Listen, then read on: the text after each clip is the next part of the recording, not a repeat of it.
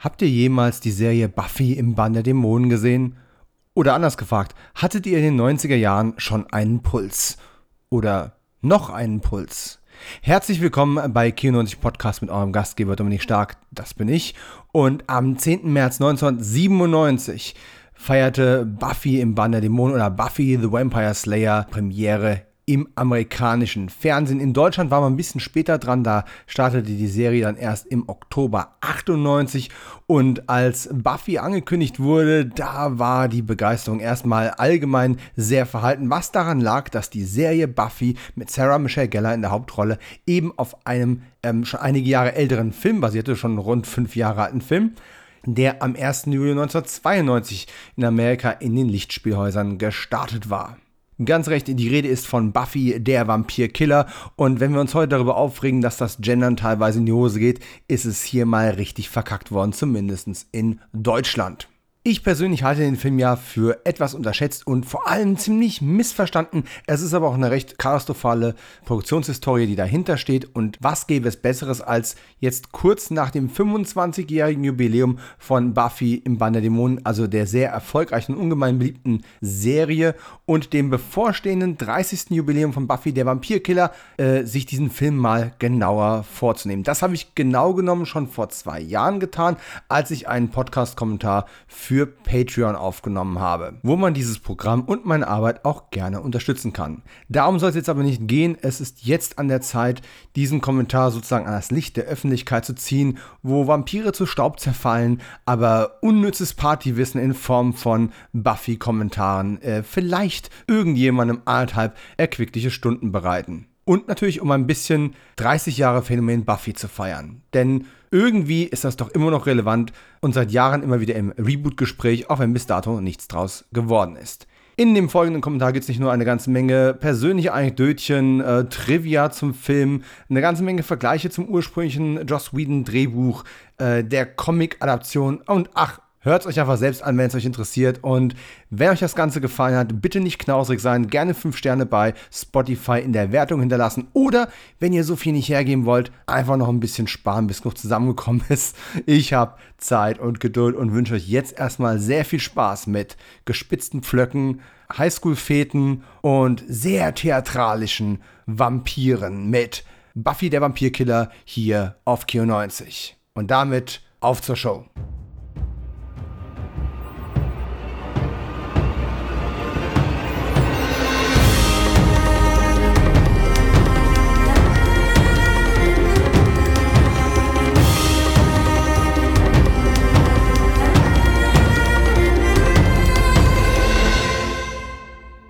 Lasst uns über Buffy der Vampirkiller sprechen. Ein Film so missverstanden von so vielen Seiten, dass es vielleicht nicht einmalig in der Geschichte ist, aber doch verdammt nah dran.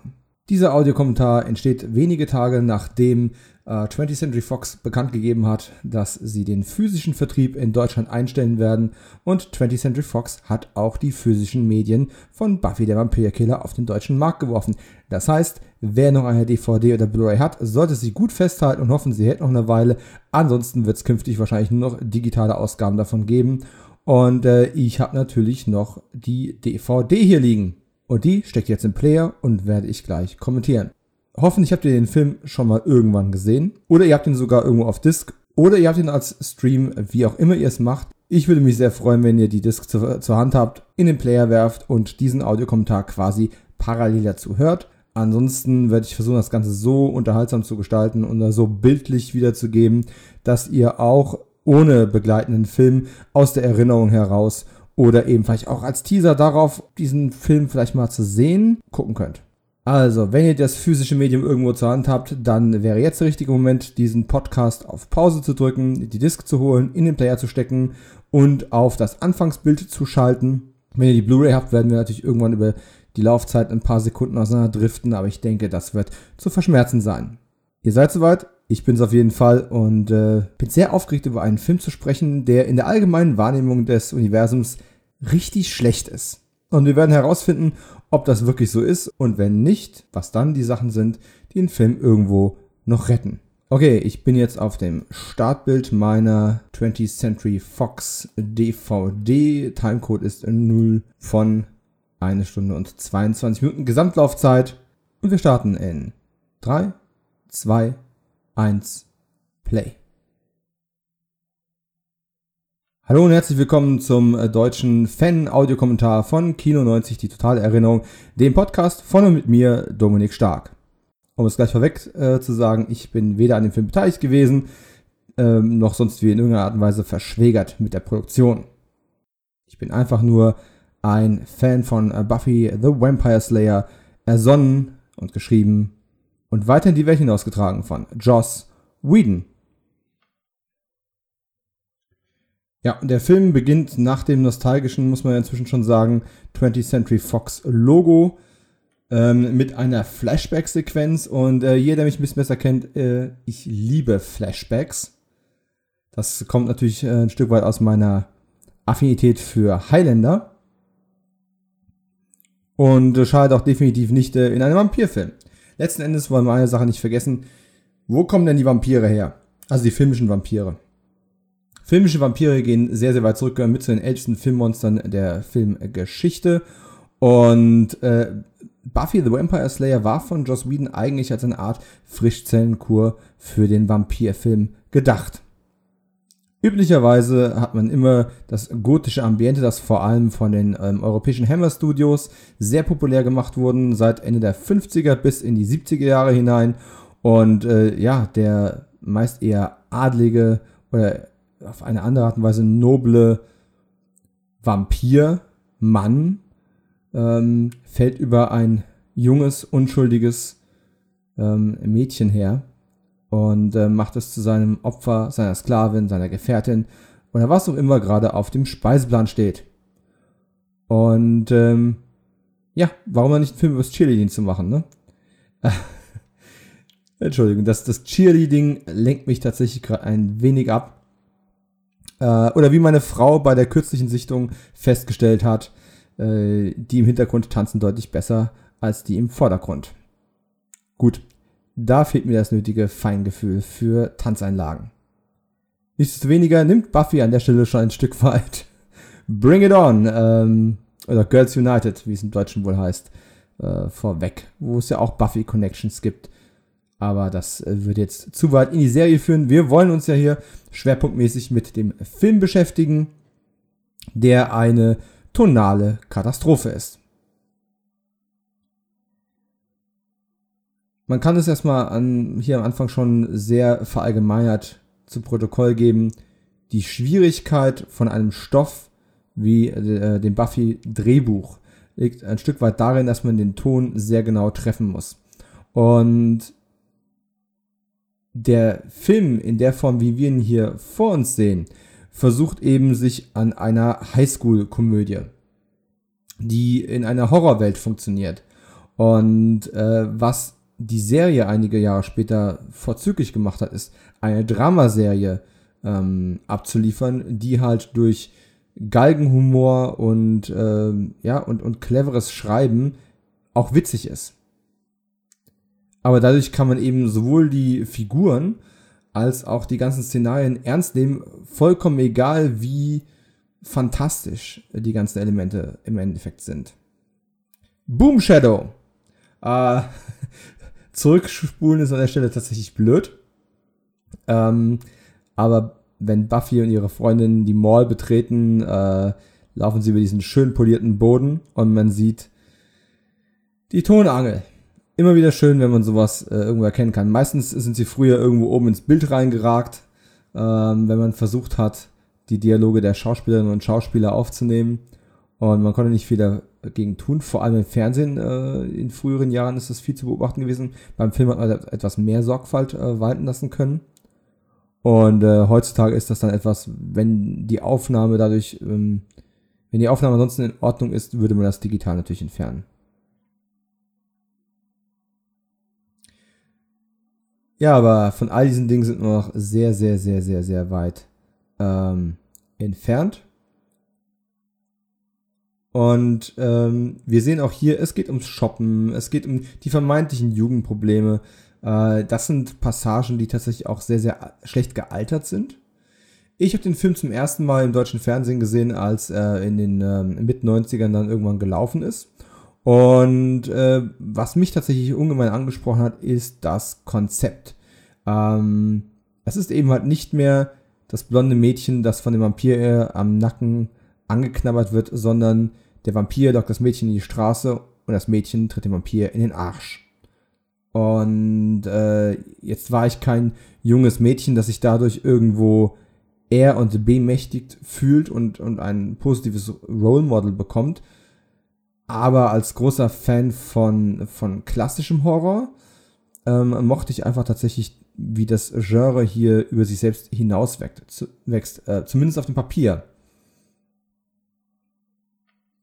In der Realität hat das Ganze dann erstmal noch nicht wirklich funktioniert und wir sehen nachher noch ein paar sehr atmosphärische Momente, die gut funktionieren könnten, wenn sie eben nicht so sehr ähm, ja, von dem schlechten Humor oder schlecht gealterten Humor untergraben worden wären. Und das ist kuriose. Joss Whedon als Autor ist später vor allem auch, äh, also neben den guten Dramatisierungen und äh, starken Frauenrollen, die er immer wieder geschrieben hat, bekannt geworden für seinen äh, intelligenten ähm, und auch auf der Metaebene äh, agierenden Humor. Und wenn man sich diese Klamotte ansieht, fällt es schwer, es zu glauben, obwohl an einigen Stellen dann doch cleverer Humor durchblitzt. Die deutsche Synchronfassung macht das Ganze übrigens äh, noch komplizierter, weil äh, das Ganze da noch schnodderiger daherkommt, obwohl es keine reiner Brandsynchro war. Es ist aber insgesamt einfach noch flapsiger geworden.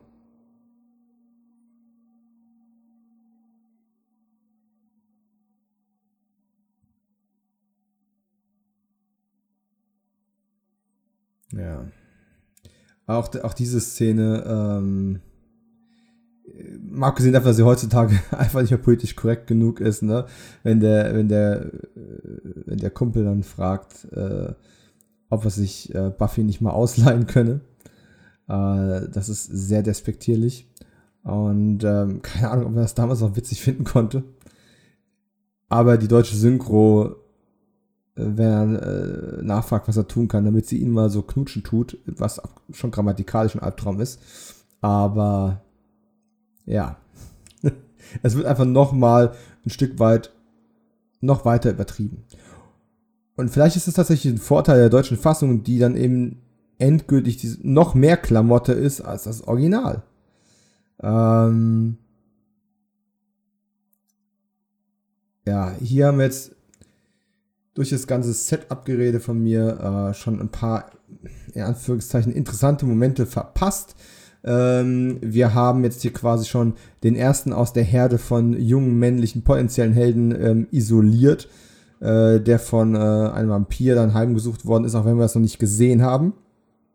Bis dato fehlt uns noch so die erste Reißzahn-Action. Und äh, dafür sind wir jetzt im Hause von Buffy bzw. Buffys Eltern, die hier deutlich wohlhabender daherkommen, als es in der Serie der Fall ist. Nur ähm, Spoiler-Alarm auf die Serie. Äh, Buffys Eltern lassen sich nach den Ereignissen dieses Filmes scheiden und äh, die Mutter zieht mit Buffy dann nach Sunnydale, wo die Serie dann eben angesiedelt ist. Und die Szene, wo sie mit ihrem Freund auf dem Sofa noch äh, rumhängt und einfach nochmal betonen muss, dass ähm, ihre Mutter all ihre Freunde für Bobby hält und so weiter und so fort. Es ist einfach eine richtig schlechte Szene, die auch, die uns keine neuen Informationen liefert, kaum neue Charakterisierungen. Oh, jetzt kommt gleich ein richtig schöner Stunt, dieser Sprung, äh, wo die Stuntfrau äh, einen Reiter vom Pferd holt, ist richtig gut gemacht. Ähm, und gehört eigentlich in einen viel besseren Film.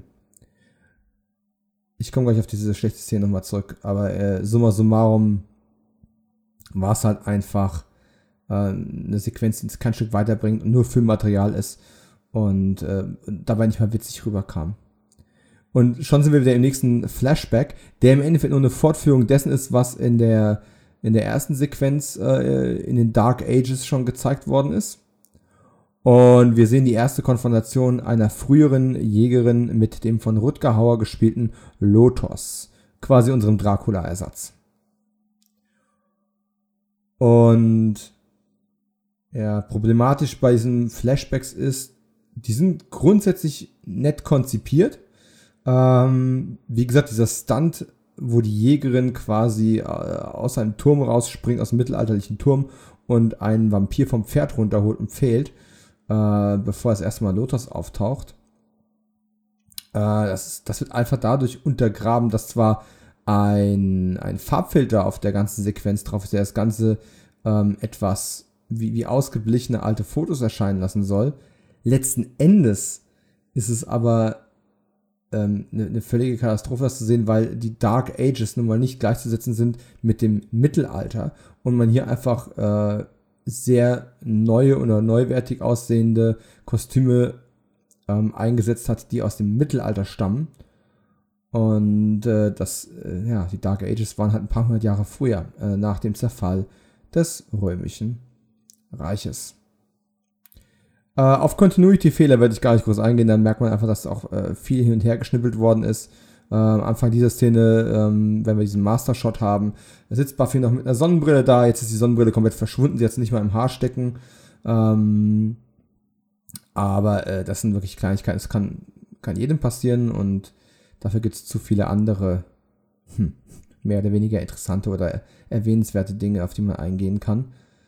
Äh, hier haben wir den ersten Auftritt von Stephen Root, ein, wie ich finde, unglaublich witziger ähm, Charakterdarsteller, der äh, bis heute sehr, sehr aktiv ist und in quasi jeder zweiten Serie mal ähm, mehr oder weniger lang auftaucht.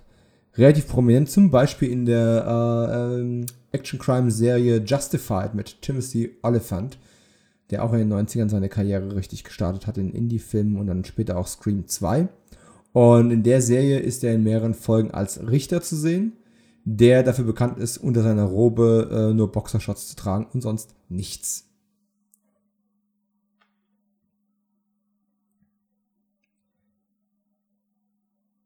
Ja, ähm, Nochmal ganz kurz zurück zu diesen Rückblicken, die ja eigentlich uns ein Stück weit darauf einstimmen sollen, dass äh, die Vampirjägerinnen quasi immer wieder reinkarniert werden ähm, mehr oder weniger identisch aussehen, ein, ein Mal tragen, das sie ähm, identifizierbar macht und dass sie immer und immer wieder ähm, auftauchen, um Vampire zu jagen. Wobei, äh, kurioserweise, es immer auch derselbe Vampir zu sein scheint. Also zumindest so wie es der Film darstellt, ist es jedes Mal ein Konflikt mit Lotos, ähm, wo man dann wirklich sagen muss, Mensch, wenn diese Jägerinnen die Auserwählten sind und die sind so wahnsinnig äh, tough und gut und die brauchen mehrere hundert Jahre, um einen Vampir äh, dann tatsächlich mal zu töten, das ist schon relativ problematisch. Oder wird Lotos eben auch immer und immer wieder äh, reinkarniert.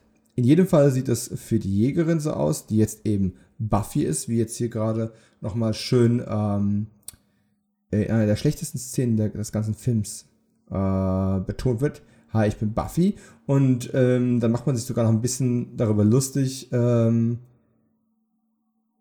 wenn, wenn sich hier Luke Perry vorstellt als, hey, ich bin Pike, ne? Und ausgerechnet diejenige, die Buffy heißt, dann sagt, das ist, ist ein schrecklicher Name, wer, wer heißt denn Pike? Ähm, natürlich ist logischerweise das Projekt Buffy von vornherein sehr viel durch den Namen Buffy verunglimpft worden, weil der einfach nicht äh, sofort irgendwelche coolen Assoziationen hervorruft. Buffy klingt einfach, ja, putzig. Und das war ein ganz großes Problem, um diesem Projekt Glaubwürdigkeit äh, zu geben oder auch die Regisseurin dazu zu bringen, diesem Film einen vernünftig ähm, düsteren Touch zu verpassen.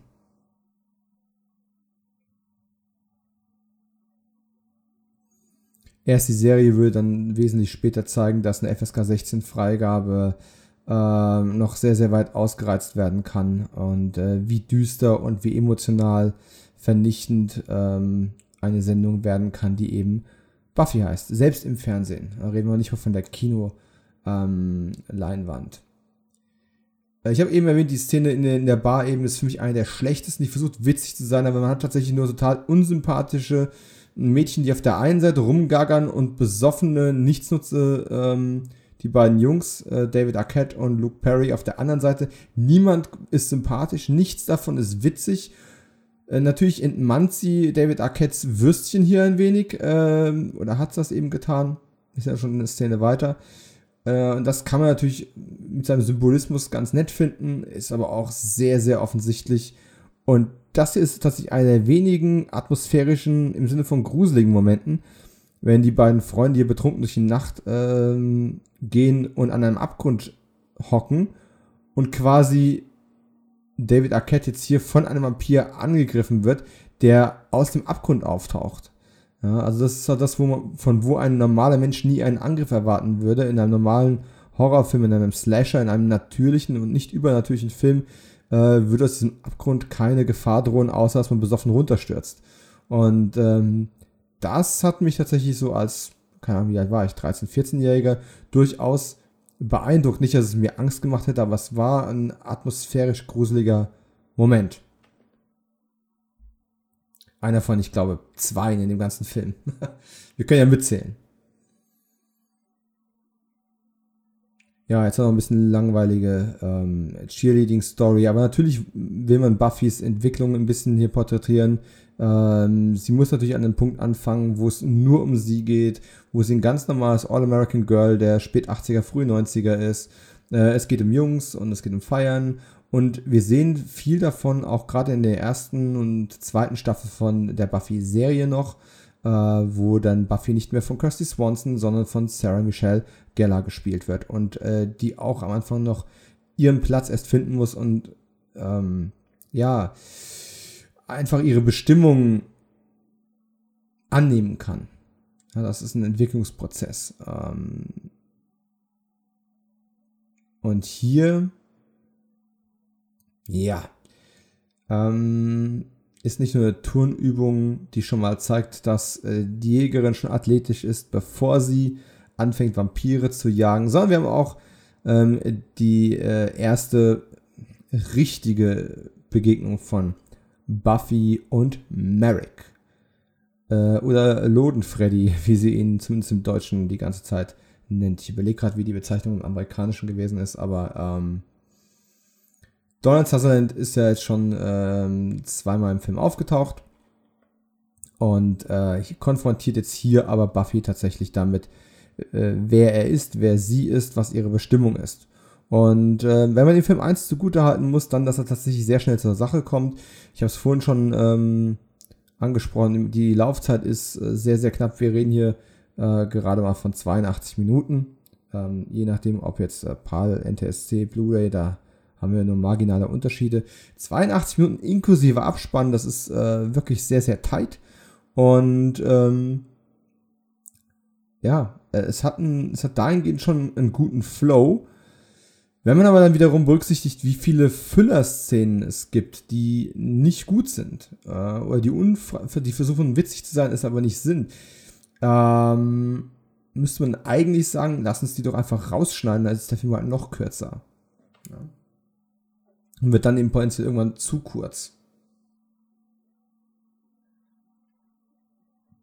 Bekanntermaßen ist es ja so, Joss Whedon war damals noch ein relativ unbekannter Autor. Er hat mit Comedy angefangen, er hat ähm, lange an Roseanne gearbeitet äh, im, im Autorenteam und hat da einige Drehbücher auch äh, in seine Credits bekommen und hat dann Buffy als ähm, Spec-Script äh, geschrieben, also ohne einen Auftrag und ähm, wollte das verfilmt haben. Und schließlich ja, wurde das ähm, Skript tatsächlich optioniert und es gab ein Budget und es ist eine Regisseurin gefunden worden. Denn es geht um Female Empowerment, es geht darum, hier ähm, die äh, Geschlechterrollen umzudrehen. Und letzten Endes ähm, war man sich dann fast sicher, es, es müsste eben eine, eine Frau die Regie übernehmen. Äh, Joss Whedon damals nur Autor und nicht Regisseur. Heutzutage sieht das nach äh, den ersten beiden Avengers-Filmen schon ganz anders aus. Da kennt man ihn eben auch als Filmemacher. Äh, nicht, dass er da zum ersten Mal Regie geführt hätte, das hat er vorher im Fernsehen und auch äh, in einem anderen Kinofilm schon getan, aber im, inzwischen ist halt Joss Whedon als Filmemacher ein Begriff. Damals war er in Anführungszeichen eben nur Autor. Äh, Fran Rubel Kazooie ist die Regisseurin und wem der Name nichts sagt, äh, recht habt ihr. Uh, Buffy the Vampire Slayer ist ihr zweiter von zwei Kinospielfilmen. Und den ersten hat hierzulande kaum jemand gesehen. Und auch nichts verpasst. Fran Rubikosui hat, muss man ganz klar sagen, das Drehbuch nicht verstanden. Und ich werde noch an vielen Stellen wahrscheinlich darauf zu sprechen kommen, äh, dass Buffy, der Vampirkiller, ein fantastisches Beispiel dafür ist, wie ähm, Autor zu sein und Regisseur zu sein und als Regisseur einen anderen Autor zu interpretieren, selbst bei Buchstabentreue, sehr weit auseinandergeht. Also was ist ein guter Regieeinfall und was ist ein guter Drehbucheinfall? Das sind zwei völlig verschiedene Paar Schuhe, auch wenn man denken mag, es steht auch auf dem Papier. Und wenn die Geschichte nicht gut ist oder wenn der Film nicht funktioniert, liegt es am Drehbuch oder wenn es gut ist, äh, hat es wahrscheinlich auf dem Papier auch schon gestanden. Dem ist mitnichten so. Hat auch viel mit dem Ton zu tun.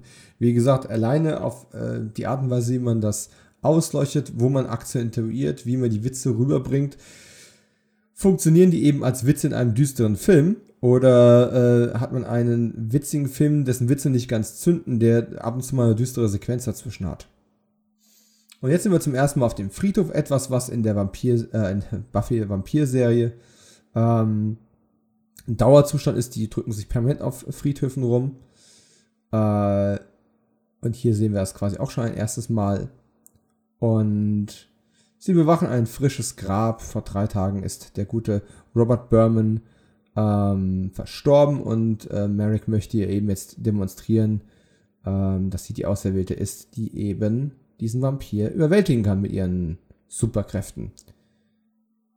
Natürlich darf man sich dann fragen, wieso das Grab von Robert Berman schon so bewachsen aussieht, wie es das tut. ähm, wäre der vor drei Tagen beerdigt worden, sähe das Grab nicht so aus und wäre wahrscheinlich auch noch nicht äh, graviert. aber auf solche, das, das gehört wieder in die, in die Ecke Kontinuität, da wollen wir jetzt nicht weiter drauf eingehen. Ähm, ja, wenigstens liegen. Wenigstens hat man noch ein bisschen frische Erde drauf geschmissen, um den Anschein zu erwecken, es wäre noch halbwegs neu, aber wie gesagt. Oh!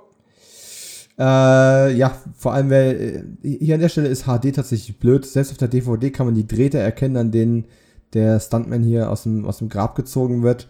Ähm, auf der Blu-ray ist das noch viel, viel schlimmer. Und ähm, Buffy und ihre wunderbar bunten Hosen ähm, oder Leggings, besser gesagt, werden hier direkt dann auch wieder aus dem Boden äh, angegriffen. Und die Jägerin macht beide Vampire platt. Der große Unterschied im Handhaben der Vampire ist, also im Vergleich zu Film und, und Serie, äh, ist nicht nur das Make-up, das komplett verändert worden ist, ähm, sondern die Vampire in der Serie, wenn sie gepfählt werden, zerstauben, lösen sich in Luft auf, bleibt nur ein Haufen Asche zurück. Völlig egal, ob sie gerade erst gestorben sind oder schon hunderte von Jahren alt sind. Die Vampire in Buffy der Vampirkehr, der Film, fallen einfach um. Äh, von einem Flock durchbohrt. Also am Ende des Films, man kann ja mal mitzählen, wie viele Vampire hier getötet werden und, äh, und Nicht-Vampire getötet werden da müssten die Medien eigentlich über ein übles Massaker berichten. Und ähm, in der Serie hat man es sich an der Stelle leichter gemacht äh, und man muss nicht dauernd zwischen ähm, toten Körpern umherlaufen, weil puff. Auch das ist tatsächlich eine Szene, die, die ich halbwegs gruselig fand, die aber einfach auch einfach aufhört. Die Szene hat kein vernünftiges Ende. Ähm, Pike ist zu Entschuldigung. Pike ist zu Hause, sein Freund, äh, der gebissen wurde, taucht wieder auf und äh, erst nach ein paar Minuten merkt er, dass sein Freund draußen mehrere Stockwerke in der Höhe rumschwebt äh, und irgendwas offensichtlich nicht in Ordnung ist mit ihm. Aber die Szene hört einfach auf. Wir werden nie erfahren, ist Benny dann einfach weggeflogen, äh, als die Sonne aufgegangen ist oder was um alles in der Welt ist da passiert. Es bleibt komplett offen. Und das ist eben das, Wahrscheinlich war da noch mehr Material da, aber man wollte aus der Szene möglichst schnell rausgehen oder man hat es nicht gedreht. Ich, ich weiß es einfach nicht. Aber es macht nicht viel Spaß, es macht auch nicht viel Sinn.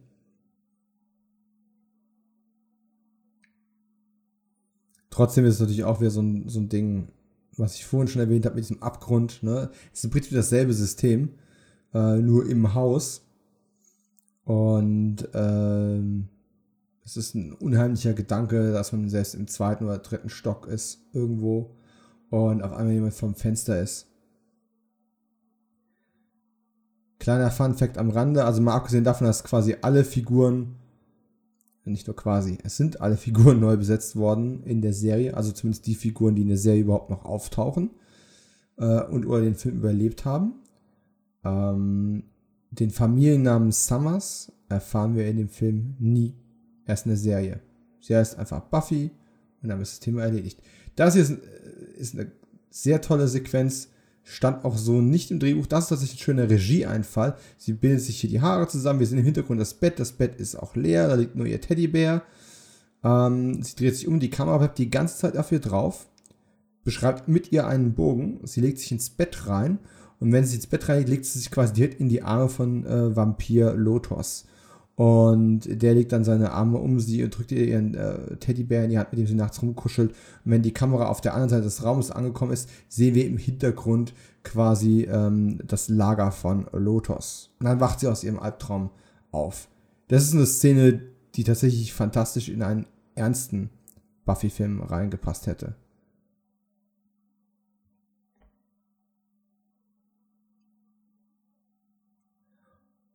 Ja, ähm, Buffys Freundin Cassandra. Das ist auch so eine Sache, die einfach komplett verschenkt wird. Diese Figur wird äh, als eine aus Buffys Clique quasi eingeführt.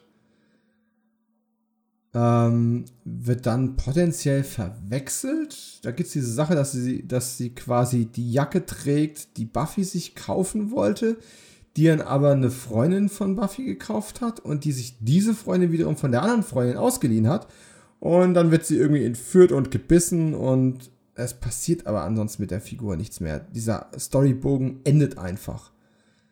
Ähm, wie gesagt, das, man, man, könnte das mit jeder zweiten Szene jetzt hier, dieses Spielchen machen, dass es einfach nirgends hinführt oder unzufriedenstellend gelöst worden ist. Ähm, was nicht heißen soll, dass man nicht Spaß damit haben kann. Gerade hier haben wir jetzt die, die nächste Konfrontation von Merrick und Buffy. Er versucht sie wieder an ihre Pflichten zu erinnern. Sie will davon eigentlich nichts wissen und äh, trägt keinen BH. Pardon, äh, ich wurde abgelenkt. Äh, ich ich habe früher immer spaßeshalber gesagt, äh, Kirsty Swanson war meine erste Buffy und ich fand die auch ziemlich gut. Man muss auch sagen, sie spielt echt gut. Also an ihrem Schauspiel liegt es nicht, dass der Film an sich nicht funktioniert. Sie gibt sich echt Mühe. Ähm, ein paar Jahre später habe ich dann tatsächlich äh, Nacktfotos von, von einem Shooting, äh, von einem Fotoshooting von, von Kirsty Swanson gesehen. Äh, das hat meine Sicht auf diese Rolle dann noch ein bisschen äh, benebelt, zumindest als pubertierender Teenager. Ich gebe es ehrlich zu. Ähm, Donald Sutherland mochte ich in der Rolle tatsächlich. Äh, er, er bringt, oder besser gesagt, auch der Synchronsprecher bringt das Ganze ähm, sehr, ich weiß auch nicht, mit so, mit so einem gewissen Witz rüber, während er es total straight spielt. Wechselt man in den O-Ton, ist das Ganze ein bisschen weniger bekömmlich, weil man in der Stimme einfach hört, wie viel weniger er sich Mühe gibt. Und Donald Sutherland ist ein wahnsinnig guter Schauspieler, der aber ganz offensichtlich keinerlei Bock hatte, diesen Film zu machen. Ähm, sein einziges Statement in dem Mini-Making-of, was kursiert und auch auf den, auf, glaube ich, auf allen Discs drauf ist, äh, ist sein, sein einziges Statement ist nicht etwa, oh, ich hatte noch hier und da Spaß oder irgendwas. Nee, nee, das ist, es ist mir peinlich gewesen, jemandem zu erzählen, dass ich an einem Film mitspiele, der Buffy the Vampire Slayer heißt. Und genauso muss er sich am Set wohl auch benommen haben, hat sich geweigert, die Dialoge zu sprechen, wie sie geschrieben waren und äh, Joss Whedon hat also auch die nächsten Jahre dann tatsächlich kein gutes Wort über ihn verloren. Ähm, also beziehungsweise zum Thema ähm, Erfahrung, Dreherfahrung mit Donald Sutherland. Und jetzt spreche ich über eine der tollen Sequenzen. Hey, Trainingsmontage. Wir Kids der 80er lieben Trainingsmontagen. Und es ist jetzt völlig egal, wie viel da gedoubelt oder nicht gedoubelt ist oder ob das jetzt. Es ist, es macht einfach Spaß. Es gibt einen, einen schicken Song dazu und ich hätte da super Spaß dran. Ähm, zurück nochmal ganz kurz zu äh, der vorherigen Szene in dem Umkleideraum, wo ähm, die deutsche Synchro leider einen guten Spruch ähm, versemmelt. Also äh, sie sagt, sie hat äh, ihre Lebensziele bestanden darin, ähm, den Schulabschluss zu machen, nach, nach Europa zu gehen, Christian Slater zu heiraten äh, und dann irgendwann zu sterben. Und ähm, Joss Whedon hatte da nie Christian Slater geschrieben. Äh, das war eine Entscheidung der, der Filmemacher, weil man jemanden nehmen wollte, von dem man meinte, dass der zu dem Zeitpunkt angesagter war. Ähm, über diese eingesprungene Rolle mit Flockwurf. Ähm, es wird zwar für, für, für einen Gag benutzt, weil sie äh, die Puppe, Trainingspuppe nur ins Knie trifft mit ihrem Flock, aber ähm, eine eingesprungene Rolle mit Flockwurf ist nicht so einfach. Völlig egal, wo der Flock nachher landet. Ähm, ja, jedenfalls Christian Slater Gag, der, äh, der ziemlich versemmelt worden ist. Und ähm, sieht man mal davon ab, dass Buffy niemals Christian Slater geheiratet hat. Ähm, in der Serie, äh, kleiner Spoiler, hat sie den Schulabschluss geschafft, ist nach Europa gegangen und ist gestorben. Mehrfach. Ähm, von daher Gut gemacht, Lebensziele fast alle erreicht.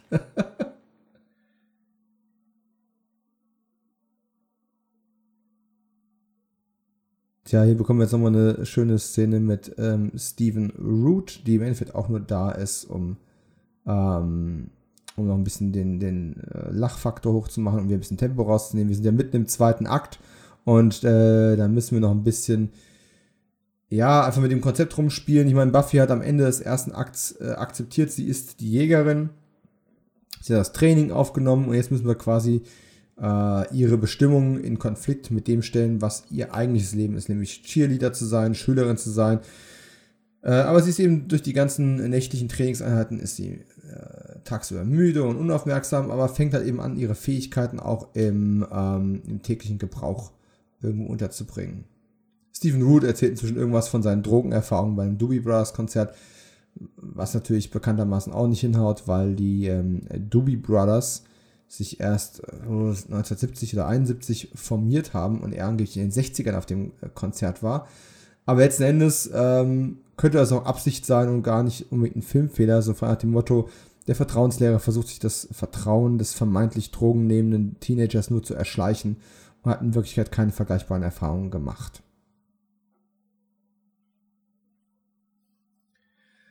Ähm, hier ist noch so eine komische Szene, von der ich nicht genau weiß, warum man das geändert hat. Ähm, Luke Perrys Rolle des Pike versucht also aus der Stadt zu verschwinden, weil er einfach merkt, es geht was Komisches vor. Sein Freund ist offensichtlich irgendwie zu einem Monster mutiert, was auch immer. Er hat sich einen Wagen reparieren lassen und will mit diesem Wagen die Stadt verlassen. Und im Original Drehbuch äh, hat diese Szene auch bei Nacht stattgefunden. Und ähm, er sagt seinem Boss hier, äh, fragt, ja, was mache ich, wenn ich Benny sehe? Mein Tipp, renn weg. Und äh, im Drehbuch war es dann so, dass dann hinter dem Boss Benny auftaucht, ah, ist schon zu spät und beißt den dann. Und dann kommt quasi diese Actionsequenz, die jetzt erst später kommt.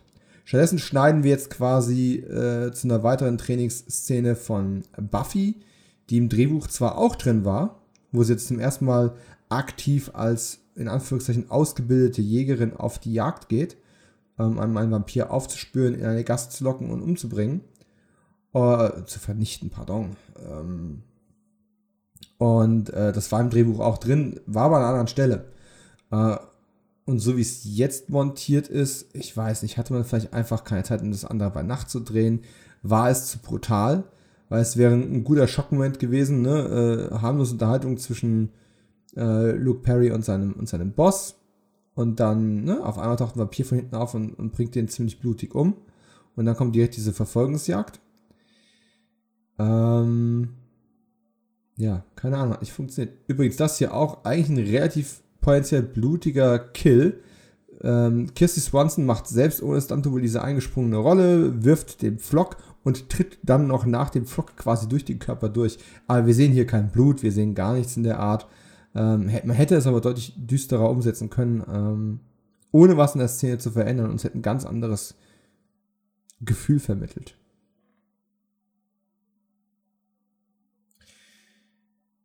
Ja, jetzt kommt dieses Gespräch über die Krämpfe. Ähm, also die, die Verknüpfung von Übernatürlichem in Horrorfilmen mit dem weiblichen Zyklus war da zwar noch relativ neu, ähm, aber das ist schon relativ plump. Ne? Also sie, sie hat quasi ähm, Menstruationsbeschwerden, wenn sie Vampire spürt. Äh, das ist so eine Art Highlander-artiges Frühwarnsystem. Auch hier würde ich jetzt fast unterstellen, dass Joss Whedon durchaus Highlander auch mochte. Ne? Statt Schwertkämpfen gibt es halt äh, Kämpfe Flock gegen Vampir. Es gibt Flashbacks in, in die Vergangenheit. Ähm, es gibt romantische Storylines immer wieder, vor allem in der Gegenwart. Und ähm, ja, und es gibt eine Art Frühwarnsystem, woran man die, äh, das Kommen der Gegner erkennen kann. Und es geht auch ein bisschen um, um Sterblichkeit, nur dass es halt in dem Fall halt hier um Reinkarnationen geht und nicht darum, dass jemand tatsächlich äh, ununterbrochen lang lebt, bis irgendwann einer mit einem Schwerthieb äh, Richtung Hals ausgeführt der Sache ein Ende bereitet. Generell, wie gesagt, äh, wer sowas besser aufgearbeitet sehen möchte, dem würde ich tatsächlich empfehlen, die Ginger Snaps äh, Trilogie mal anzusehen. Drei Werwolf-Filme aus den oh, mit späten 90ern bis früh 2000er. Hätte ich das im Kopf gesagt. Ähm, ja, Anfang 2000er kam die Fortsetzung raus. Und äh, da wird quasi der ähm, Werwolf-Mondzyklus mit dem weiblichen Zyklus und dem Erwachen der Sexualität quasi assoziiert. Und das ist äh, da sehr, sehr schön gelöst. Joss Whedon selbst hatte diese Idee zwar mit dem äh, Krämpfe-Frühwarnsystem im Drehbuch auch drin, aber schon in der später erschienenen Comic-Adaption des Original-Drehbuchs ist das äh, ignoriert worden und für die Serie hat man es auch nicht mit übernommen, Gott sei Dank. An der Stelle sei darauf hingewiesen, es gibt von äh, Panini Comics tatsächlich eine, äh, das heißt äh, Buffy Origins, gibt es eine deutsche, ein deutsch übersetztes Comic und dieses Comic ist quasi eine Adaption von Joss Whedons Originaldrehbuch, die sich relativ nah an dem Originaldrehbuch hält, aber natürlich auch den Buffy-Charakter so zeichnet, wie er später durch ähm, Sarah Michelle Gellar verkörpert ausgesehen hat und eben nicht mehr das Antlitz von ähm, Kirsty Swanson benutzt. Außerdem kursieren natürlich im Internet, wenn man äh, auf entsprechenden Drehbuchseiten äh, verkehrt, existieren auch verschiedene Varianten äh, von Joss Whedons Original-Drehbuch, wobei sich das tatsächlich nur in Nuancen von dem unterscheidet, was in der Comic-Adaption drin ist. Das heißt also, wenn jemand nach diesem Film noch mehr Bedarf an Buffy hat oder wenn jemand sehen möchte, wie das äh, tonal vielleicht besser hätte aussehen können, dem würde ich tatsächlich empfehlen, dieses äh, Buffy Origins Comic zu kaufen. Ähm, es gibt bessere Buffy Comics. Äh, es gibt ähm, quasi eine Art Comic-Fortsetzung der Serie, nachdem die Serie eingestellt worden ist. Und ähm, das kann ich tatsächlich nur empfehlen, wenn man die Serie vorher gesehen hat. Das sind das richtig gute Comics. Ähm, da kann jetzt diese Origin Story quasi nicht ganz mithalten trotzdem äh, sehr, sehr interessante Begleitliteratur quasi zu diesem etwas versemmelten Film. Ja, bei dieser Actionsequenz jetzt, die ähm, etwas seltsam entkoppelt ist von, von dem Abholen des Autos. Ich meine, das funktioniert, wenn man nicht weiß, wie es ursprünglich geschrieben war, juckt das niemanden. Er ist schon, ein Stück aus dem Ort rausgefahren. Andererseits, äh, Luke Perry war jetzt schon eine sehr, sehr lange Szene lang unterwegs und ist aus der Stadt rausgefahren wie Buffy und Merrick dann auf einmal hier mitten in der Pampa irgendwo auftauchen können, um ihm dann beizustehen im Kampf, ist äußerst, ähm, äußerst affig. Weil, ähm, ja, wie sollten die wissen, dass er in Not ist? Im Drehbuch wird da, also im, im Drehbuch, Quatsch, im, im Film wird da einfach so ein Satz eingebaut, äh, der das Ganze so, ne? ah, wir wussten, ne? du wirst äh, Probleme haben, bla bla, das ist aber Quatsch. Wer jetzt hier genau hinguckt, sieht auf dem Dach natürlich dummerweise den Griff, an dem sich der Stuntman festhält. ähm, also eigentlich haben wir ja hier Ruben Blades, ich bin noch gar nicht groß auf ihn eingegangen, als quasi rechte Hand von äh, Vampir Lotos, der es auf Pike abgesehen hat und der den, ja, töten möchte. Warum auch immer. Also so, so richtig klar wird das nicht. Man muss einfach akzeptieren, das ist so. Ja, als wäre es hier gerade ein Arm amputiert worden, auch super für so einen albernen Film. Ähm, natürlich versuchen sie die ganze Zeit rauszufinden, Gibt es schon eine neue Jägerin? Ist sie schon ausgebildet? Wer ist sie? Äh, dieses Thema, die Identität der Jägerin muss ähm, geheim bleiben, ist äh, durchaus hier auch vorhanden und ist wichtig. Nur ähm, irgendwie, ja, sie haben zwar Cassandra, aber Cassandra hat wiederum mit Pike nichts zu tun gehabt, also die hätten sie auch nicht ausquetschen können. ist alles sehr, sehr merkwürdig. Charaktere sind in dieser Filmversion manchmal einfach da, wenn sie da sein müssen und tun Dinge, damit sie getan werden. Nicht, weil es euch irgendeinen guten, ähm, einen guten Auslöser gibt. So. Buffy kommt, um den Tag zu retten. Tötet erst einen Vampir, dann den nächsten. Mit einem improvisierten Pflock. Äh, schöne Kicks hier auch. Also ganz ehrlich, Kirsty Swanson echt gut. Aber tatsächlich athletisch zu sein, ähm, hat jeder Jägerin bisher geholfen.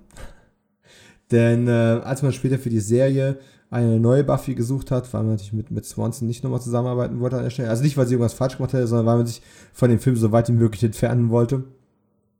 Äh, es war ein sehr, sehr langer Casting-Prozess und Sarah Michelle Geller hatte sich ja ursprünglich gar nicht auf die Rolle von Buffy beworben, sondern auf die Rolle von äh, Cheerleaderin Cordelia, die so ein bisschen das, das Miststück in der Clique ist. Und ähm, letzten Endes ist ja dann hat man dann ihr doch die Rolle der Buffy angeboten und sie hat denen erzählt, was sie für ein, ähm, was war es, Aikido oder Taekwondo ähm, Experte ist, was zwar ein Stück weit übertrieben ist, aber sie hat da durchaus schon ein paar vorherige Erfahrungen gehabt. Und äh, das ist ihr natürlich sehr zugute gekommen, in den äh, Kampfszenen. Die natürlich auch gut gedoubelt wurden. Ne? Also äh, gerade im weiteren Verlauf der, der Serie sind die Action-Szenen immer äh, elaborierter geworden und man hat da immer mehr Aufwand reingesteckt. Und äh, selbst wenn Sarah Michelle Geller viel davon hätte machen können, äh, ist es einfach aus versicherungstechnischen Gründen einfach schon nicht möglich und auch aus zeitlichen Gründen nicht. Denn letzten Endes so eine Serie muss in sehr, sehr kurzer Zeit abgedreht werden, damit die pünktlich auf Sendung geht. Und äh, Action zu, zu, drehen dauert einfach unglaublich lang. Und äh, dann muss man einfach Stunt-Double einsetzen, die äh, einen Großteil des Fights machen und dann kommen eben die äh, Hauptdarsteller und machen dann ihre Nahaufnahmen.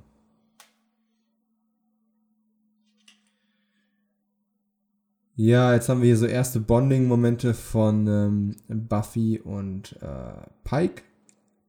Die Pike-Rolle übrigens dann in der Serie nie wieder aufgetaucht oder erwähnt, aber natürlich sind gewisse Überbleibsel davon aufgetaucht. Pike ist ein Stück weit eine Mischung, äh, die Rolle des Pike ist im Endeffekt in zwei verschiedene Figuren aufgesplittet worden. Zum einen äh, in die Rolle des Sender, denn letzten Endes ist er quasi ähm, ein durchaus gut aussehender ähm, junger Mann in der Clique, der aber letzten Endes eben äh, nicht mehr der Held ist, sondern quasi die, den Män traditionellen männlichen Part an die Jägerin, an den Vampirkiller quasi abgibt und dafür aber ein Stück weit äh, Herz und Seele der Gruppe ist. Äh, das bringt Pike hier ein Stück weit auch mit. Er ist eigentlich der, in jedem anderen Film wäre er der männliche Held, der die, der, der das Mädchen rettet. Und äh, hier ist er eben zwar immer noch tough und vor allem cool, weil eben Luke Perry, äh, aber er ist halt derjenige, der gerettet werden muss. Und ähm, die optische Erscheinung, der Coolness-Faktor, äh, viel davon ist in die Rolle von Angel eingeflossen. Und natürlich der Name, wenn man es jetzt noch ein Stück weiter spinnen möchte, ne? Ähm, dass er ein bisschen Musiker ist, die Rocker-Attitüde, Pike, das wurde natürlich nachher alles in Spike auch nochmal wiederverwertet, einem anderen Vampir-Antagonisten, der in der zweiten Staffel dann dazu kam. Einer meiner liebsten Sprüche ist jetzt tatsächlich hier, wenn Rutger Hauer seinen äh, Gefolgsmann äh, tadelt, äh, von wegen, ne, du bist äh, 1200 Jahre alt und benimmst dich wie ein Kind. Ganz ehrlich, wie du die Kreuzzüge überlebt hast, ist mir ein Rätsel.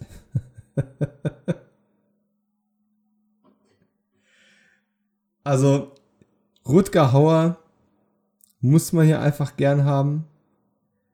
Aber äh, als Modernisierung oder als Antagonist, äh, also, oder als, als, als Modernisierung von Dracula oder eben als Antagonist taugt er hier tatsächlich nicht sehr viel, weil er einfach zwar charismatisch ist, aber mit seinem Schnurrbärtchen und seinen äh, plüschigen, rüschigen Kostümchen äh, einfach nicht bedrohlich rüberkommt. Da hat man mit dem Meister in der ersten Staffel schon eine bessere Modernisierung des Vampir-Archetypus gefunden. In dem Fall halt mehr Nosferatu. Schöner Judowurf hier von ähm, Kirsty Swanson. Als, ähm, man muss aber dazu sagen, das Ding ist natürlich, um ihre Toughness zu zeigen und dass sie keinen männlichen Beschützer mehr braucht. Äh, ihr Freund, der sich jetzt hier äh, schützend vor sie stellen möchte, kommt natürlich gefühlt drei Minuten zu spät und macht sich nur lächerlich. Aber frühe 90er hin oder her einem vorbeigehenden Mädel so einen, äh, pardon, Arsch zu grapschen, wäre zu keiner Zeit ähm, angemessen gewesen. Tut mir einfach leid, das ist, äh, nee, nee. Geht einfach gar nicht. Wir haben ja eine weitere Szene mit Donald Sutherland, der, achtet mal drauf, an einem Papier, dieses Papiertaschentuch, äh, oder dieses Stofftaschentuch, taucht immer wieder auf, aber er, er zupft tatsächlich jetzt hier nur daran rum. Er steckt es im Mund und zieht da dran.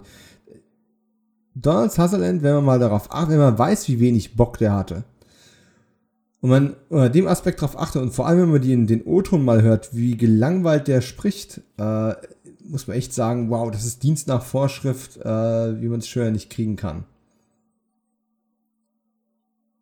Echt schade eigentlich, weil Donald Sutherland, wie gesagt, toller Schauspieler, aber offensichtlich an diesem Film überhaupt nicht interessiert und kriegt den versteht den Ton dieses Films genauso wenig wie Fran Rubel Kosui.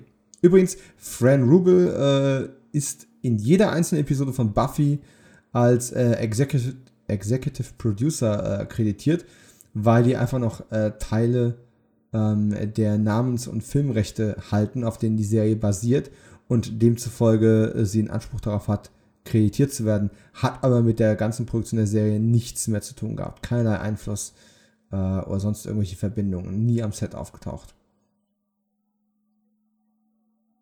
Aber es ist im Prinzip äh, kein Novum, wenn man mal guckt äh, in der Filmgeschichte. Ne, Walter Hill wird wahrscheinlich bis zum jüngsten Tag bei jedem Alien-Film kreditiert werden, weil er eben in der ursprünglichen Kreation des Alien-Franchise äh, mit dabei gewesen ist. Und deswegen einen entsprechenden Anspruch darauf hat. So, hier haben wir jetzt gleich unseren Gastauftritt von Batman. Oder besser gesagt, Ben Affleck, bevor er zu Ruhm kam. Da haben wir ihn. Wenn ihr gerade synchron seid, ein einziger markanter Auftritt. Und ganz ehrlich, ich sehe den Film vielleicht so alle zehn Jahre und ich vergesse jedes Mal, dass Ben Affleck in dem Film drin ist. und bin jedes Mal wieder überrascht.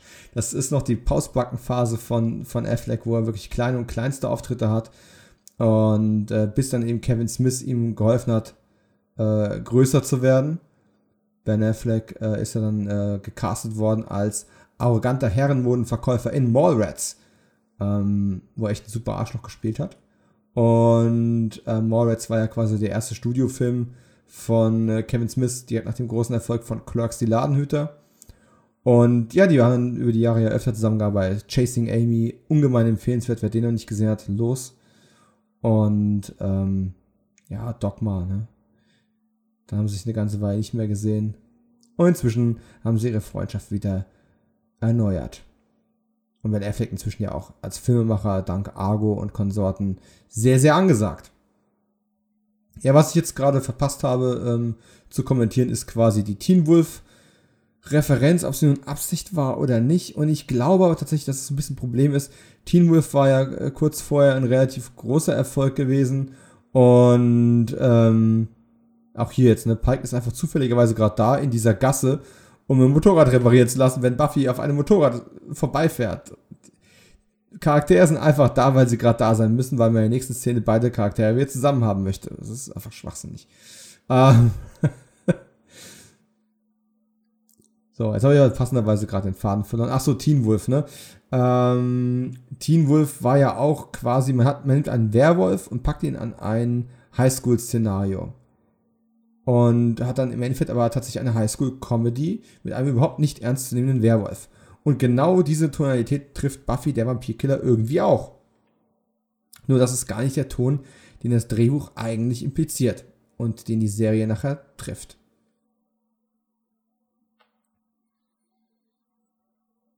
Vor dem Hintergrund müsste man schon fast sagen, naja, will man es den Filmemachern wirklich übel nehmen, dass sie das Drehbuch nicht verstanden haben, weil es war innovativ. Es war halt was anderes. Und immer dann, wenn was anderes kommt, muss es jemand erstmal verstehen. Und dann muss man halt irgendwo den, den, den Frust auch anerkennen, den, ähm, den Joss Whedon dann eben verspürt hat. Der wusste, dass er was Neues versucht hat.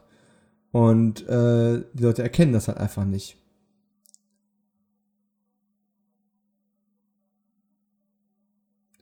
Und dann kommt eben noch Donald Sutherland dazu, der einen Scheiß drauf gibt, jeden Text ändert und einfach macht, was er will. Und das hat dann tatsächlich dazu geführt, dass Joss Whedon einfach irgendwann aufgegeben hat, mit ihm gar nicht mehr reden wollte und letzten Endes dann irgendwann auch die Produktion, also während der Dreharbeiten, dann endgültig verlassen hat, was allen anderen auch nur recht sein konnte, denn letzten Endes eine, eine traurige Wahrheit ist, den Autor möchte man eigentlich, also viele Filmemacher wollen den Autor gar nicht am Set haben, weil die wollen dann ihre ähm, Regievision durchsetzen und sich nicht von einem Autoren aufhalten lassen. Gibt natürlich auch andere Ausnahmen, die darauf bestehen, dass sie einen Autoren am Set haben, dass für den Fall von ähm, Rewrites, wenn sie irgendwas ändern wollen, aus gewerkschaftlich-rechtlichen Gründen dann eben einen Autor da haben müssen, weil sie es nicht einfach selbst abändern können, ohne sich das äh, oder das legitimieren zu lassen. Ne? Ja, äh, wir haben jetzt hier gerade eine weitere Vampir-Konfrontation verpasst. Und ähm, Room Blades focht ein bisschen rum. Wir haben die erste Gegenwartskonfrontation von Lotus und Buffy. Und sind jetzt quasi am Ende des zweiten Aktes.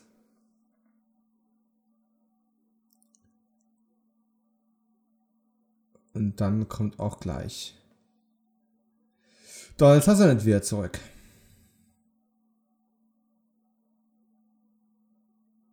Und das ist äh, wahrscheinlich der gravierendste Unterschied. Denn all die Unterschiede zwischen der künstlerischen Vision, äh, dem Drehbuch, der Comic-Adaption und bla bla bla, die ich bisher angesprochen habe, sind nichts im Vergleich. Das sind einzelne Szenen, die in der Reihenfolge verändert worden sind, die falsch ausgeleuchtet sind, wo der Humor nicht zündet oder wo die Performances nicht zu dem passen, was die, was die Szene hergibt. Ähm, aber hier kommt eine ganz, ganz gravierende Änderung. Denn Buffy ist kurz davor, gebissen zu werden, dem, dem Einfluss von Lotus zu erliegen. Und dann kommt Merrick, um sie eben zu retten. Und wird hier von Rutger Hauer einfach erdolcht. Nuckelt wieder an seinem Taschentuch, improvisiert seine letzten Sätze auch noch und es ist einfach eine, man muss ja sagen, schreckliche Sterbeszene. Äh, und die Bösewichte hauen jetzt einfach ab. Was irgendwie auch null Sinn macht. Ja, sie ist noch nicht bereit für mich und deswegen gehen wir jetzt. Warum? Ganz ehrlich, es macht, es macht einfach keinen Sinn. ähm, wie hat die Szene ursprünglich ausgesehen? Die, die, Szene hat ursprünglich so ausgesehen, dass es eine Konfrontation von Buffy mit Vampiren gegeben hat. Lotus taucht auf. Merrick konfrontiert Lotus und ähm, dann, taucht, dann will Buffy Merrick helfen und nicht umgekehrt. Und äh, Merrick motiviert sie dann eben zur Flucht. Ähm, Buffy und Pike flüchten. Und der, der große Knackpunkt ist dann, dass äh, Lothar halt sagt, es macht überhaupt gar keinen Unterschied, dass ich jetzt nicht rausgefunden habe, wer die Jägerin ist und dass ich sie nicht konfrontieren konnte. Denn ähm, ich werde dich, mein Freund Merrick, einfach beißen, zu einem der meinen machen und dann wirst du mir verraten, wer sie ist, wo sie lebt und wie ich an sie rankomme. Und ähm, Merrick sagt ihm dann, nein, wirst du nicht, äh, das werde ich diesmal nicht zulassen. Und steckt sich eine Pistole in den Mund und erschießt sich selbst. Und opfert sich damit quasi für seine Jägerin auf, die ihm wegfahren, noch den Schuss hört und weiß, dass äh, Merrick gestorben ist. Und das ist äh, sehr, sehr kraftvoll, hätte aber natürlich vom Ton überhaupt nicht in diesen Film reingepasst. Ja, Kirsty Swanson ist jetzt tatsächlich auch trotzdem traurig und bla bla. wahrscheinlich ist sie so traurig, weil Sutherland sie so in der Szene hat hängen lassen vorher. ähm, und das sage ich wohlgemerkt bei allem Respekt für Sutherland, den ich normalerweise sehr mag. Und ich mag auch einige äh, der Sprüche, die Merrick hier hat, aber es ist, äh, es war einfach nicht gut.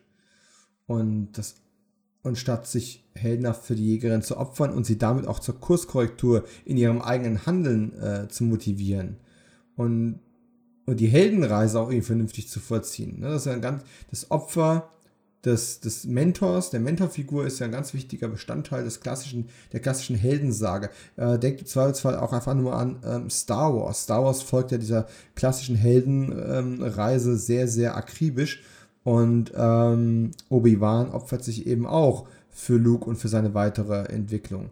Und ähm, ja, Buffy hat jetzt hier trotz alledem äh, durch den Tod von Merrick einen Reifungsprozess vollzogen. Das kann auch dieser Film jetzt nicht verhehlen, auch wenn wir jetzt ein paar äh, flache Witze darüber machen, dass sie äh, einen älteren Mann kennengelernt hat und alle es total eklig finden. Ach, die 90er.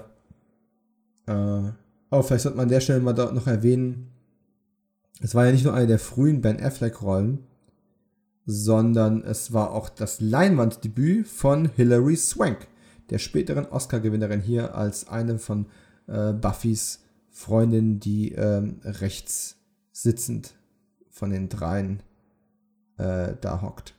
Man kann hier ihr wahres Potenzial noch nicht wirklich erahnen, das natürlich später voll entfesselt wurde in Karate Kid 4, die neue Generation. Äh, ja, konnte ich mir nicht verkneifen. Aber Karate Kid 4 ist auch so ein richtig schlechter Film. Zum Glück hat ähm, die gute Hillary noch einige bessere Filme in ihrem Oeuvre. Was man übrigens dann auch äh, gerne vergisst, weil er schon sehr souverän auftritt, Luke Perry als Pike, das ist noch vor seinem Beverly Hills 90210 Fame. Äh, auch das war, wenn ich es richtig im Kopf habe, sein Leinwand-Debüt.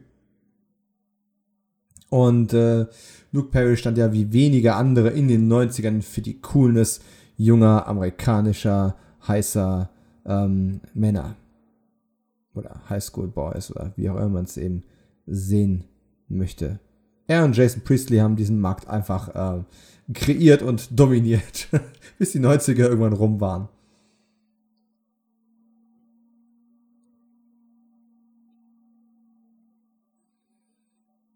Tja, noch so eine komische Szene. Ähm, Buffy läuft einfach ziellos durch die Gegend und ähm, und schon wieder, er fährt mit dem Motorrad da vorbei und trifft sie. Keine Ahnung, wie groß die Stadt ist, aber die, die Wahrscheinlichkeit, dass man sich einfach so. Ach, lassen, lassen wir es einfach. Charaktere sind einfach immer da, wenn man sie für die Szene braucht. und verschwinden danach auch einfach wieder. Uh, Buffy möchte jetzt hier kurz vor dem großen Finale hinschmeißen. Sie hat ihren Weg ein bisschen verloren. Sie ist zwar eine ernsthaftere Figur äh, durch das Opfer von durch das Opfer von Merrick, durch den Mord an Merrick. Ich vergesse irgendwie, dass das in dem Film nicht passiert ist mit dem Opfer. Ähm, aber natürlich, da kommen wir ja zu dem zurück, was ich vorhin gesagt habe. Pike ist so ein bisschen was wie Herz und Seele dieses Films und äh, ist dann im Endeffekt derjenige, der ihr den richtigen Schubs in die richtige Richtung gibt.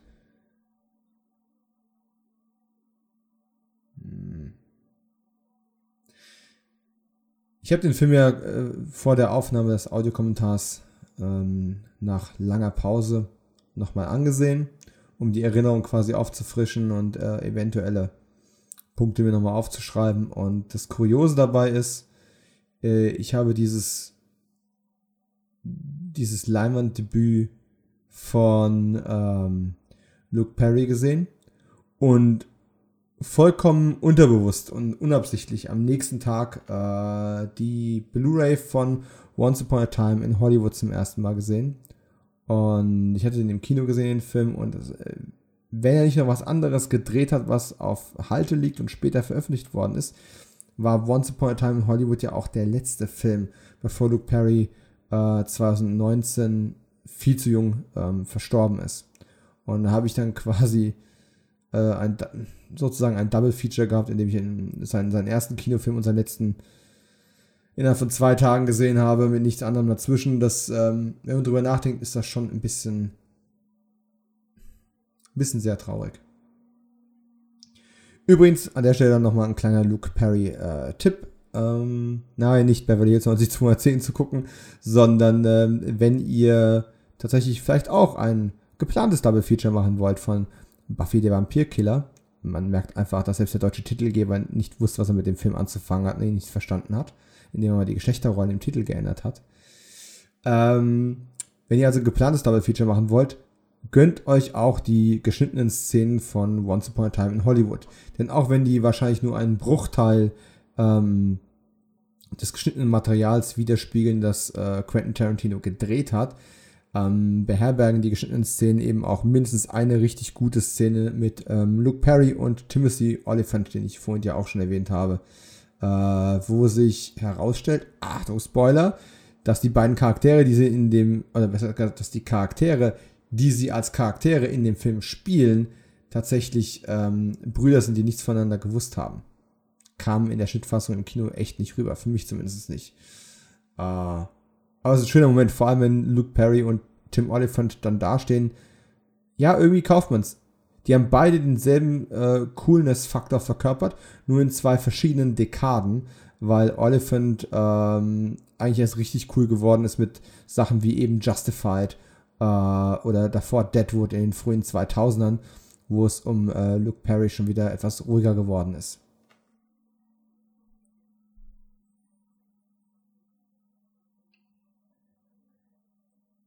Ja, äh, ich muss jetzt gut überlegen, was ich noch alles ansprechen wollte, denn der Film bewegt sich tatsächlich relativ flott und äh, wir sind jetzt schon über die 1-Stunden-Marke.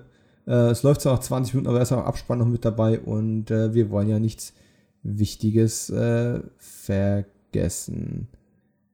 Ähm, ganz witzig ist, der Film hat ja nun wirklich keine großen Wellen geschlagen. Also er war kein großer Kassenhit, die Kritiker haben ihn verrissen und die Tatsache, dass später überhaupt nochmal eine Serie daraus geworden ist, kann man durchaus als eine Art Wunder bezeichnen. Und äh, ich kann für mich in Anspruch nehmen, ich habe es in einem anderen Podcast schon mal erwähnt, äh, dass ich einer der wenigen gewesen bin, die gejubelt haben, als die Ankündigung für eine Buffy-Serie kam. Äh, die meisten Artikel, die diesen, diese Serie angekündigt haben, haben das schon mit sehr viel Sarkasmus und Zynismus kommentiert, so frei nach dem Motto, äh, ein gefloppter Film, der jetzt eine Serie bekommt, wer hat denn bitte schön äh, Buffy the Vampire Slayer verlangt und eingefeuert? Und ähm, ich war das. ich wusste es zwar damals nicht, aber ich wusste, dass dieses Konzept, dass die Grundidee stark und gut genug ist, um, um etwas Besseres zu sein als dieser Film. Und obwohl ich jetzt die ganze Zeit, das möchte ich nochmal betonen, äh, über den Film herziehe und seine Schwächen aufzeige und Verbindungen zu der besseren Serie zeige und solche Geschichten, ich mag den trotzdem. Der ist Trash, aber er hat ein paar richtig schöne Momente, ein paar richtig coole Momente. Die Musik ist für diese Periode absolut passend und auch cool. Die Buffy-Serie würde später auch noch ein paar tolle Soundtrack-CDs hervorbringen mit der, mit der Indie-Rock-Musik, die da immer wieder gespielt wird. Ähm, all das hat der Film im Prinzip auch schon vorgemacht. Und ich finde tatsächlich, dass Luke Perry und äh, Kirsty Swanson hätten es einfach verdient gehabt, in einem insgesamt besser geschnittenen, besser inszenierten Film gewesen zu sein. Und auch wenn ihnen das nicht vergönnt war, das in der Serie selbst nochmal ähm, glatt zu bügeln, bin ich doch froh, dass es äh, die Figur und ihre Mythologie in irgendeiner Art und Weise geschafft haben. Und wenn wir schon dabei sind, Kirsty Swanson äh, zu jubeln, einen, einen, eine Preisnominierung hat der Film ja tatsächlich dann doch bekommen. Nein, nicht für die goldene Himbeere. Das ähm, Kirsty Swanson ist als beste Schauspielerin ähm, nominiert worden. Und zwar von den äh, zweiten Fangoria Chainsaw Awards. Fangoria ist ja das führende Horrormagazin in Amerika gewesen und die haben eben in den frühen 90ern angefangen, eine Awardshow abzuhalten. Die gibt es übrigens bis heute und schließt inzwischen auch Fernsehserien ein. Damals war es nur auf Filme bezogen. Und die Preisverleihung war genau exakt heute vor 27 Jahren. Ich nehme diesen Audiokommentar am Tag der Arbeit, den 1. Mai äh, 2020 auf. Und am 1. Mai 1993 war die Preisverleihung. Und äh, für alle Horrorfans hier die anderen äh, Nominierten. Nominiert waren Äh, Anne Parilon, äh, die die Marie gespielt hat in Bloody Mary von John Landis. Ähm, auch bekannt unter dem Originaltitel Innocent Blood. Nicht gerade einer meiner Lieblingsfilme, aber eben auch, ne, Vampirfilm und ein, es gibt ein richtig unheimliches ähm, Posterfoto von der, äh, von der Bloody Mary, das, das echt cool ist. Äh, die war nominiert, Winona Ryder war nominiert ähm, als Mina in äh, Bram Stokers Dracula. Sigourney Weaver war nominiert für ihre äh, für die Wiederholung der Rolle von Ripley in äh, Alien 3 von äh, David Fincher. Und oh, hier haben wir einen schönen Zoom-Effekt, der war richtig nett. Ähm, hier haben wir tatsächlich mal ein blutiges, ein blutendes Opfer, das hier reinkommt und dann irgendwie umkippt. Super. Ähm, ich muss kurz äh, die Preisverleihung unterbrechen, ich komme darauf zurück nochmal. Denn wir haben hier natürlich die Vampire, die nicht rein können und dann doch irgendwie rein können, weil sie jemand eingeladen hat. Äh, aber warum kommen sie dann nicht rein? Auch das macht nicht wirklich Sinn. Ja? Ähm, Hilary Swank hat sie reingeladen, also sie kommen trotzdem nicht rein. Das ist sehr, sehr merkwürdig, wie diese Einladungsgeschichte funktioniert. Und äh, Buffy kriegt jetzt hier gleich die Le Lederjacke zugeschmissen. Und die Lederjacke ist ein weiteres Beispiel dafür, was die Regie tatsächlich gut hinbekommt, was im Drehbuch und auch im Comic so nicht vorkommt. Ähm, Pike ist hier der coole Typ, der Mann, der männliche Held, der klassische Held, äh, der auch nicht uncool rüberkommt. Er hat diese coole Bikerjacke an und Buffy hat, ist das Mädchen mit dem leckeren Dekolleté und dem Kleid. Und wenn sie jetzt gleich rausgeht, schmeißt er ihr die Lederjacke zu und übergibt damit quasi das, äh, das Männlichkeitssymbol, äh, um sie quasi visuell auch äh, tougher zu machen. Hat Swanson eigentlich nicht nötig, aber es sieht tatsächlich auch mega gut aus. Und dieser Look wird später im Staffelfinale von der ersten Staffel Buffy the Vampire Slayer auch nochmal äh, referenziert. Da hat Buffy nämlich auch ein weißes Kleid an. Und hier ist Seth Green. Ja, ungefähr eine Sekunde lang zu sehen. Äh, der linkeste Vampir, wenn, wenn Buffy vor die Tür geht und sich diese Vampirhorde da ansieht. Da ist er einmal ganz kurz zu sehen. Seth Green, der spielt durch die Austin Powers Filme als Sohn von, ähm, äh, na, von, von, von Dr. Evil. Äh, unter anderem auch bekannt wurde und durch unglaublich viele andere äh, Comedy-Filme. Der aber natürlich auch in Buffy the Vampire Slayer die Serie dabei war, um dort den Vampir und, ach Quatsch, Vampir, äh, Werwolf und Rockmusiker ähm, Oz zu spielen. Äh, ist, glaube ich, es gab noch irgendeine Nebendarstellerin, die auch nochmal in der Serie auftaucht, aber er ist eigentlich so die einzige prominente Person, die hier für eine Makrosekunde zu sehen ist und dann in der Serie eine, eine große, wichtige und coole Rolle bekommen hat. Ähm, so, völlig vom Thema abgekommen. Wir sind natürlich mitten im Showdown, da gibt es auch, auch ein paar Sachen anzumerken, Buffy hat jetzt ein paar Vampire verkloppt, aber wir haben auch nicht viel von diesem Massaker gesehen.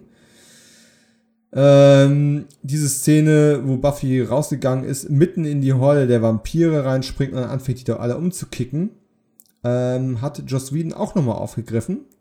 Und zwar in seinem grandiosen Science-Fiction-Film ähm, Serenity, in dem er die Firefly-Serie äh, im Kino abgeschlossen hat. Da gibt es am Ende eine ähnliche Sequenz, äh, aber den, das, das wäre ein zu übler Spoiler, also jetzt zu verraten. Ähm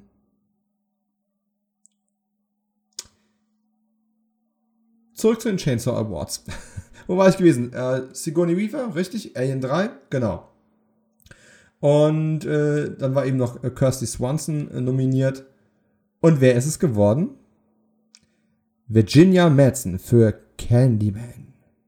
Candyman. Candyman. Nein, ich sag's nicht fünfmal, ich bin doch nicht wahnsinnig. Ist zwar kein Spiegel da, aber pff, nachher erzählen Computerbildschirme auch noch. Nee, nee, nee, nee, nee, keine Chance.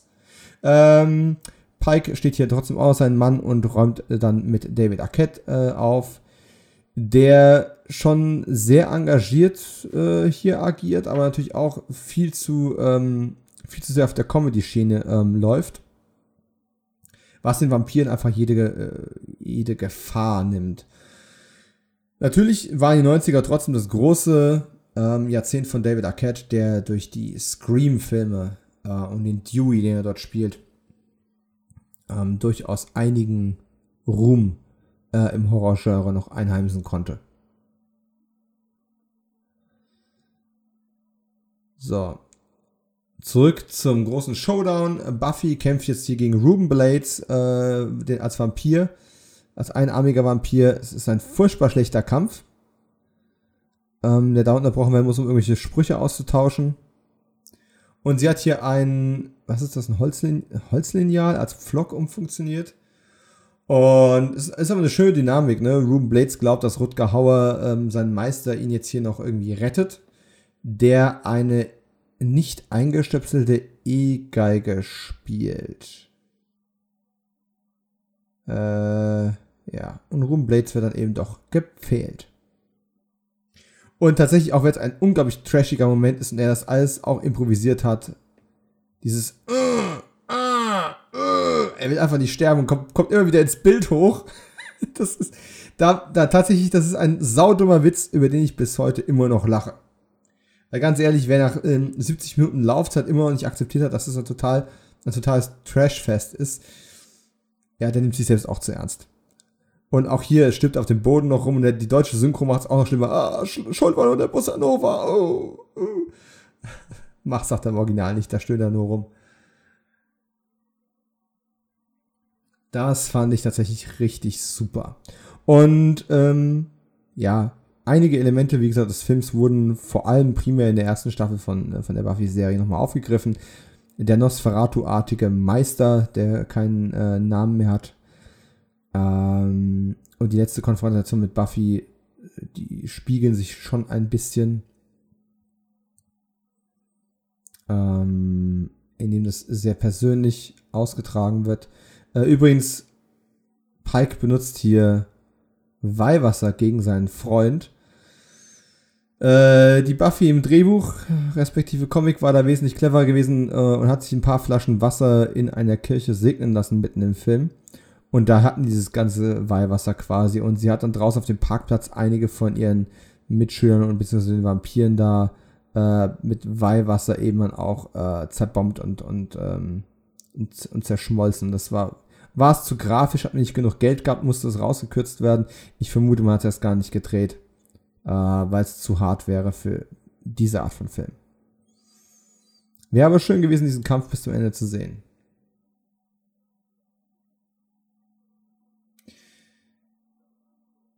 Ja, Kirsty Swanson hat leider, wie gesagt, gegen äh, Virginia Metzen verloren, aber äh, sind wir mal ehrlich, Virginia Metzen hat auch einen super Job gemacht. Sigourney in Alien 3 auch. Und, äh, jede von denen hätte es eigentlich verdient gehabt. Ähm,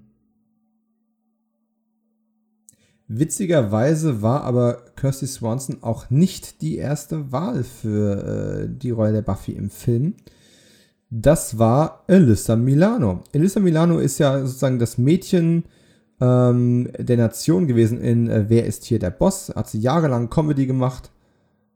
Oh, übrigens, das habe ich ja früher nie verstanden. Warum fängt dieses, äh, dieses Kreuz auf einmal an, da oben zu brennen, damit sie mit dem Haarspray überhaupt gegen ihn vorgehen kann? Das ist. Das war so albern. Und äh, ich habe erst jetzt verstanden, dass es tatsächlich so sein soll, dass, dass Lotus dieses dieses ähm, Kreuz anpackt und dann er selbst quasi anfängt mitzubrennen, weil eben, ne? Und er zeigt einfach nur, was ein, was ein tougher Typ er ist, ähm, dass dieses Feuer nichts ausmacht. Und ähm, ja, aber es ist visuell schlecht umgesetzt, weil es, das, das Kreuz fängt oben an zu brennen, der Handschuh brennt wiederum gar nicht, das hätte man leicht umsetzen können. Ähm, ja, vielleicht war ich als Teenager auch einfach nur wild darauf, die verschwitzte Kirsty Swanson zu sehen. Die macht das schon gut. Ähm, ja, aber Elisa Milano, die wollte eigentlich, oder die sollte eigentlich, äh, sie hatte gerade erst Wer ist hier der Boss beendet, das ist ja 1992 eingestellt worden, die Serie. Und äh, das fiel dann quasi genau passend in diese Zeit hier rein. Letzten Endes ist es dann aber halt dann doch nicht geworden. Ich weiß leider selbst nicht genau warum. Und äh, so war es dann eben äh, Kirsty Swanson. Und oh, eben fällt es mir auch wieder ein, Charlie Sheen. Der ursprüngliche Gag, den Joss Whedon geschrieben hatte, nachdem ähm, Kirsty Swanson gecastet worden ist, war, ich möchte äh, die Schule beenden, nach Europa gehen, Charlie Sheen heiraten und dann sterben. Weil mit Charlie Sheen ähm, hat Kirsty Swanson dann ja auch ähm, The Chase gedreht. Äh, sehr, sehr ähm, kurzweilige Action-Komödie. Aber das nur am Rande. Zurück zu Alyssa Milano, die dann eben nicht Buffy geworden ist.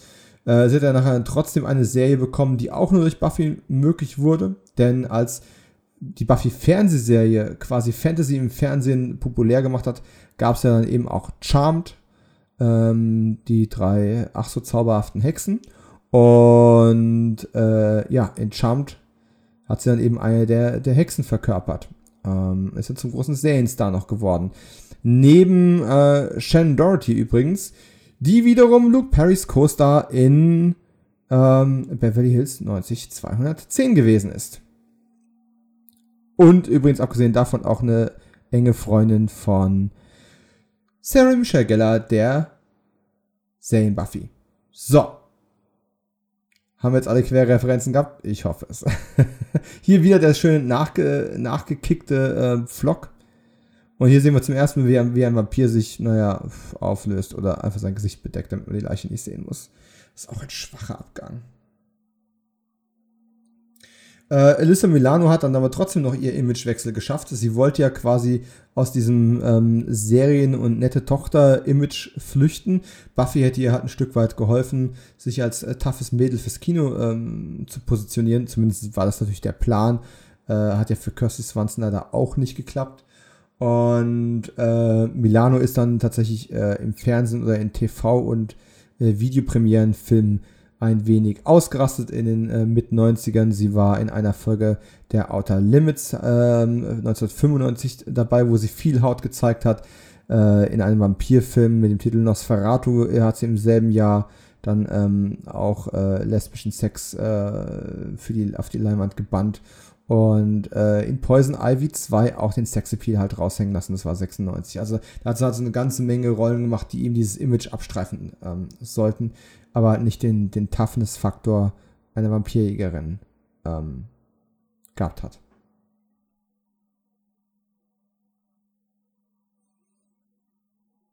Alle vorgenannten Produktionen will ich natürlich ähm, vorbehaltlos empfehlen. Also nicht nur für, aber auch besonders äh, Elisa Milano-Fans, die äh, nur Charmed gesehen haben. Checkt die Sachen mal aus.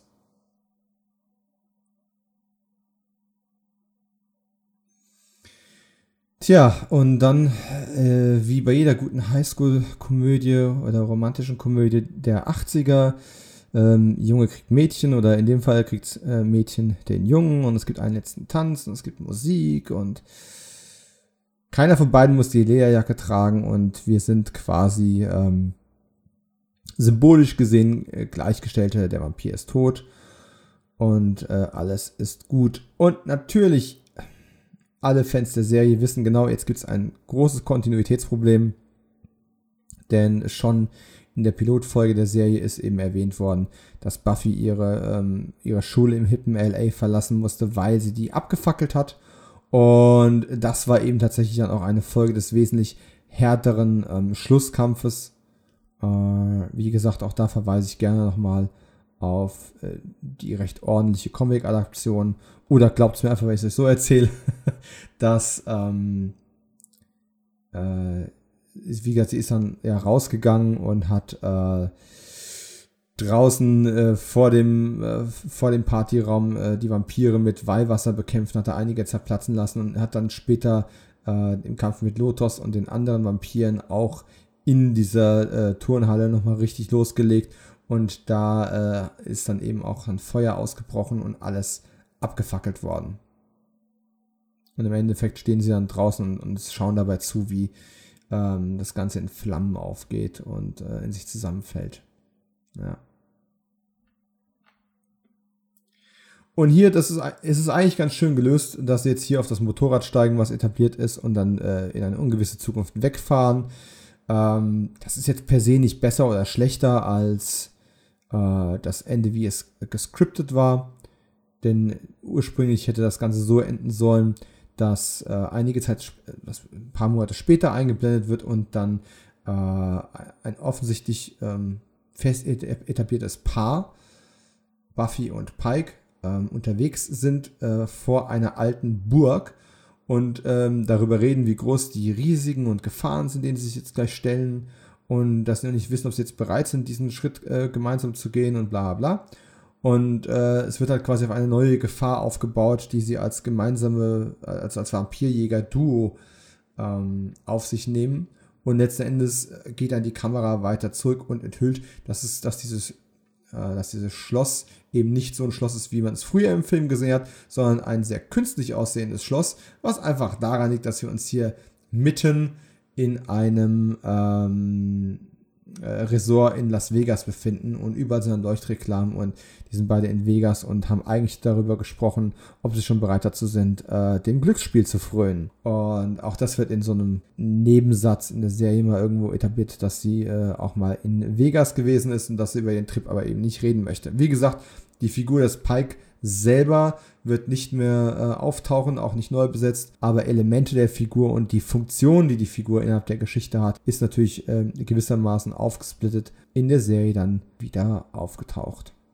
Und äh, damit sind wir quasi schon am Ende ähm, des Films. Wir haben auch das weitere Sterben von Ruben Blades nochmal gesehen. Und äh, ja, ich hätte noch ungefähr zwei Millionen Dinge über Joss Whedon zu erzählen oder über Buffy oder über Angel. Ähm, die ganzen Ablegerserien, die geplant waren, die nie realisiert worden sind, äh, über Faith, über den Ripper. Ähm, aber die Zeit ist rum. Was soll ich machen? Außer mich für die Aufmerksamkeit zu bedanken und äh, euch noch viel Spaß zu wünschen mit Kio90 hier auf Patreon und natürlich auch im öffentlichen Feed. Und äh, danke für euren Support. Und äh, ach so, Kinostart war in Amerika am 31. Juli 92, in Deutschland ein Dreivierteljahr später am 22. März 1993. Das heißt also, in äh, zweieinhalb Jahren sprechen wir uns auch im Podcast wieder, wenn es um Buffy, der Vampirkiller geht, oder The Vampire Slayer. Wer weiß, vielleicht sprechen wir dann, wenn ich bei 1997 angekommen bin, auch nochmal über die Serie. Und bis dahin verabschiede ich mich mit den unsterblichen Worten des großen Paul Rubens, die sich irgendwie, kurioserweise, auch im Firmenlogo von Joss Whedon am Ende jeder einzelnen Buffy und Angel Folge widerspiegelt. Uh, ah!